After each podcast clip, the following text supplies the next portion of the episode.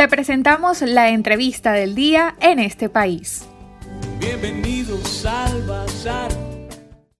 El día de hoy vamos a estar conversando con Heinkel García, él es ingeniero químico, analista e instructor en finanzas. También es director de la firma Econométrica. Henkel, eh, recientemente el Banco Central dio a conocer la medida de suspensión de productos o servicios que faciliten los pagos de bienes y servicios en divisas. ¿Cuál es el alcance y también las repercusiones de esta medida? Sí, en efecto, el día viernes, si bien recuerdo, el Banco Central de Venezuela emitió una comunicación eh, en la cual eh, deja claro que no no se va a permitir la emisión de tarjetas de débito y hasta, hasta de otras alternativas eh, que, eh, que involucren o que eh, conlleven a, un sistema de pagos en divisas, sobre todo en instancia interbancaria, porque ya en algunos bancos habíamos visto una especie de pagos dentro de cuentas eh, en dólares que se habían creado en estas instituciones, eh, pero que podías pagar a otras personas, otras empresas que tuviesen cuentas similares. Eh, esto pareciera frenar esa misma iniciativa intrabancaria, pero definitivamente también le mete un freno a la iniciativa de pagos interbancarios. claro, la información es algo, algo escueta, la información es una simple circular de, apenas una página. Eh, quedan algunos detalles técnicos allí en el aire, pero de lo que uno puede leer e interpretar de lo que allí aparece, sí, hay, un freno a esta iniciativa que se había dejado colar en algunos medios. Eh, que, bueno, que la banca estaría detrás de, un sistema de pagos, hasta de, la emisión de tarjetas de débito, eh, cuyo respaldo o cuya contraparte sería, serían estas cuentas en dólares que ya algunos bancos, como repito, habían creado y otros bancos también se estaban sumando. No, bueno, esto es por supuesto un retroceso, eh, más cuando la gente está buscando vías para que la eh, dolarización sea algo más fluida, más fácil de utilizar, em, lo que también uno pudiese intuir eh, en primera instancia, después de conocer esta noticia, bueno, es que el uso del efectivo eh, se, se profundizará aún más.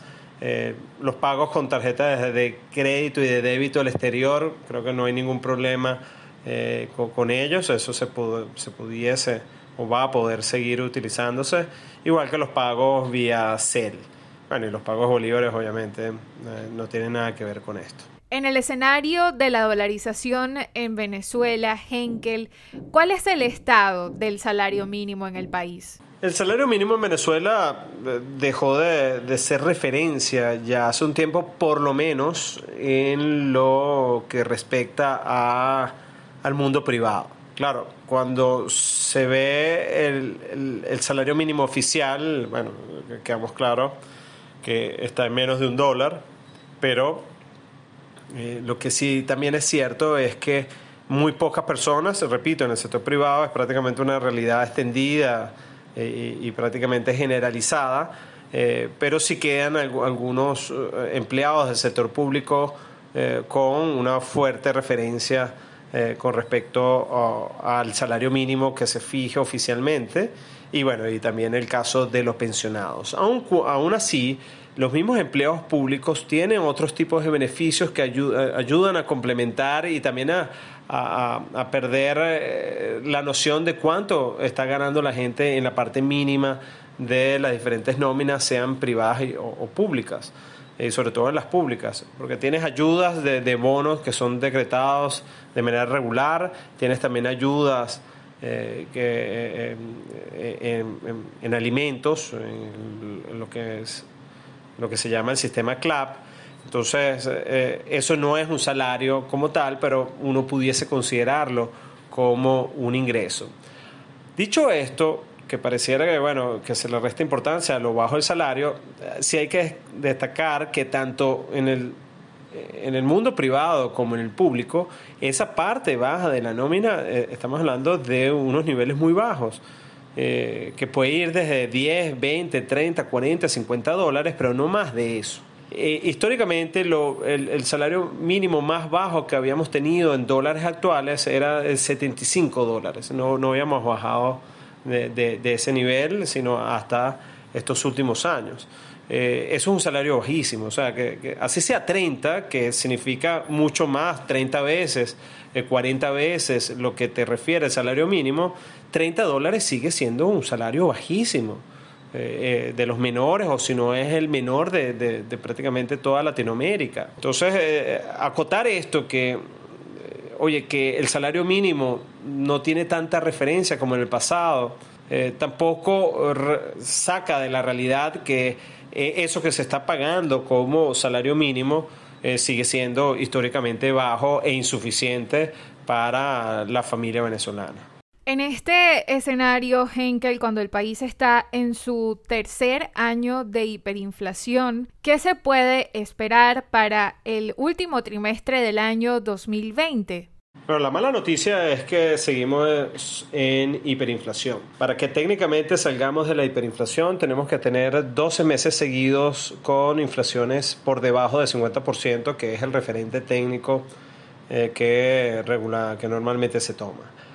Eh, lo que también es cierto, porque hay que reconocerlo, es que las tasas de inflación mensual e interanual hoy son mucho más bajas de lo que vimos en 2018 y en 2019, que llegamos a tener millones de puntos porcentuales. Hoy la, inflación interanual, dependiendo de, de, quién la recoja, nosotros en Econométrica recogemos, la que nosotros tenemos, la interanual, está alrededor eh, para el cierre de septiembre de 3.000%, que eh, como pueden ver es una inflación significativamente más baja de, lo que teníamos en el pasado.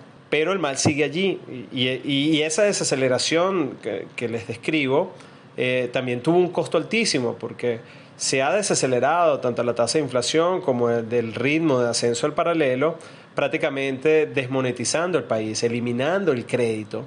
Eh, haciendo los bolívares escasos, lo cual ha tenido un terrible efecto en, eh, en la parte financiera de las empresas y muchas de ellas no han podido, y más con el, duro golpe de la paralización económica producto de la pandemia, eh, oye, todo esto combinado ha hecho que muchas empresas sean inviables financieramente y otras tantas que han tenido que cerrar porque, bueno, sin financiamiento y sin facturación es prácticamente imposible eh, sobrevivir. El, mal sigue, la receta para lograr lo que han logrado para hoy es altísima, eh, es hacer una economía mucho más pequeña y todavía, no, todavía está allí, ¿no? todavía está allí y las expectativas de la gente, ya que prácticamente la única medida que vimos para controlar la inflación fue esto, un altísimo encaje legal eh, para así eh, limitar el crédito, eh, oye, sin ningún tipo de medidas complementarias, sin enmarcar el plan antiinflacionario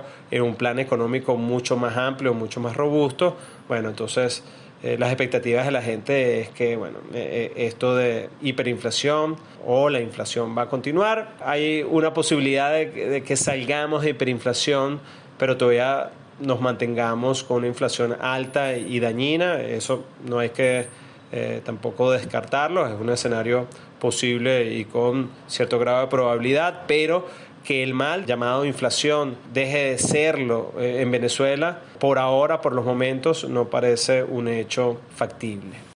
Y para culminar esta entrevista, Henkel, hoy le recordamos a nuestra audiencia en este país que estamos conversando con Henkel García. Él es ingeniero químico, analista e instructor de finanzas. Además, es director de la firma Econométrica. Henkel, ¿cuáles a tu juicio serían las claves para recuperar la economía venezolana luego de la pandemia del COVID-19? Oye, la pregunta eh, es muy compleja, es difícil porque hay un conjunto de, elementos eh, que son necesarios para sacar la economía venezolana adelante, no solamente la economía, yo diría eh, que también en otros ámbitos eh, de, la vida nacional.